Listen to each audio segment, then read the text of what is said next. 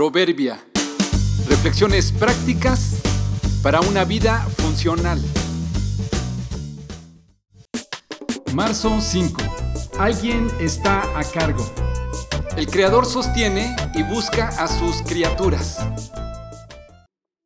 ¿Te has preguntado alguna vez cómo controla Dios el universo? Sé que esta pregunta pone a más de uno incómodo porque algunos creen que la creación, el universo y todo lo que hay existe y subsiste por sí solo. Esa es una forma de ver la vida. La otra es esta, creer que semejante orden y precisión en el mundo tiene un autor. La doctrina de la creación nos enseña en dos principios que Dios es trascendente e inmanente, es decir, trascendente porque Él es muy superior a la creación y totalmente diferente. No depende de ella, sino que la manda.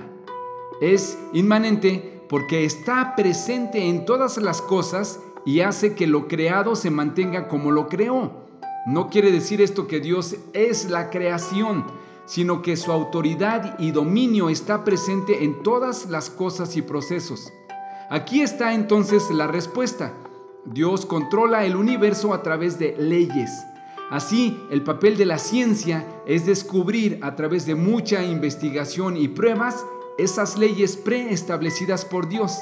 Así es como existe la vida. Cada cosa tiene un orden y una ley que hace que se sostenga. El ejemplo más evidente de ello es la ley de la gravedad, que es la fuerza de atracción mutua que experimentan los cuerpos por el hecho de tener una masa determinada. En pocas palabras, si sueltas un objeto no quedará flotando, sino que caerá atraído por la masa de la Tierra.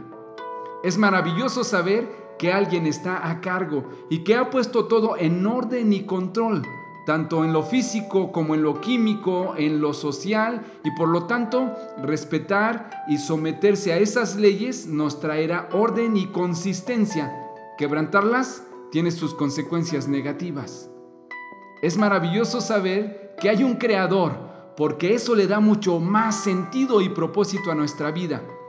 Y aún más especial es saber que se interesa en nosotros y desea que tengamos orden en nuestra vida. No te resistas a su soberanía y a su voz. Es privilegio de Dios ocultar un asunto y privilegio del rey descubrirlo. Proverbios 25.2